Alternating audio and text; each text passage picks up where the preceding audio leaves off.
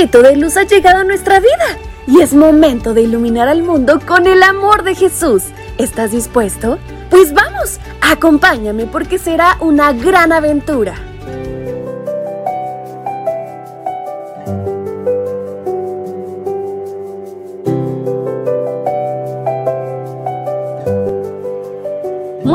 Mis pequeños príncipes y princesas de Dios. ¿Están listos para comenzar una nueva semana escolar? Pues ¿qué les parece si lo hacemos con la mano y la ayuda de Dios? Así que sean muy bienvenidos a su devocional para menores. Y en este día 31 de octubre, su tía Fabi les saluda y les invita a prestar muchísima atención a nuestra historia que se titula Como espigas.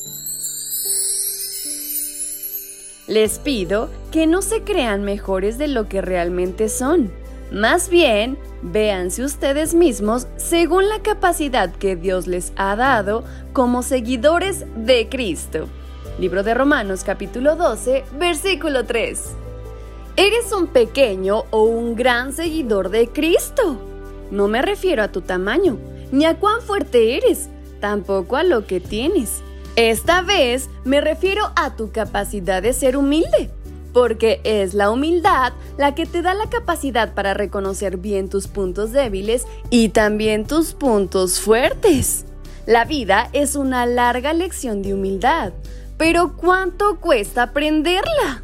¿Sabes? Un agricultor invitó a sus hijos a visitar los nuevos campos que había comprado. Era tiempo de cosechar y quería ver si el trigo ya estaba maduro. Era la primera oportunidad de Mateo y Micaela para conocer el lugar. Así que se prepararon con entusiasmo y salieron rumbo al campo junto a su papá. Al llegar, los niños vieron una escena interesante. Mateo, con su poca experiencia en estos asuntos, preguntó, Papá, ¿por qué hay espigas tan inclinadas y otras están tan erguidas? Micaela, muy preocupada, acotó, ¡Oh no! Creo que esta cosecha será terrible. La mayoría de las espigas están inclinadas, como desmayadas. Seguramente no valen nada. En cambio, las que tienen la cabeza erguida sin duda serán las mejores. ¿Verdad, papá? El padre se acercó a las espigas, tomó algunas, se las mostró a sus dos amados pero inexpertos hijos y les dijo, miren bien, ¿Ven estas espigas que con tanta altivez levantan la cabeza? Pues están enteramente vacías y por eso pueden levantar la cabeza.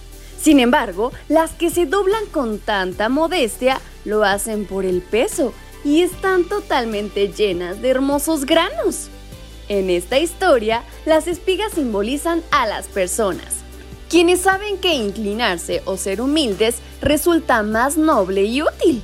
Las que están erguidas por el orgullo o la vanidad son personas vacías y de poca utilidad. No buscan ni reciben bendición, solo dependen de su propio entendimiento y así terminan siendo desplazados. ¿Será que hay cristianos de esta clase? Cuanto más madura y más cargada está tu espiga, más baja la cabeza. Cuanto más sabia es una persona, más humilde es. Recuerda, véanse ustedes mismos según la capacidad que Dios les ha dado como seguidores de Cristo. Sean un gran pero humilde seguidor. ¡Wow, mis chiquitines! ¡Qué gran aprendizaje de la humildad! ¿Qué les parece si en oración le pedimos a Dios que nos ayude para ser humildes? ¿Me acompañan? Querido Padre, en esta mañana te pido que me ayudes a tener un corazón que siempre esté humillado ante ti y que lo muestre a los demás para ser un buen seguidor tuyo. En el nombre de Jesús, amén. Su tía Fabi se despide enviándoles un gran abrazo de oso hasta donde quiera que se encuentren.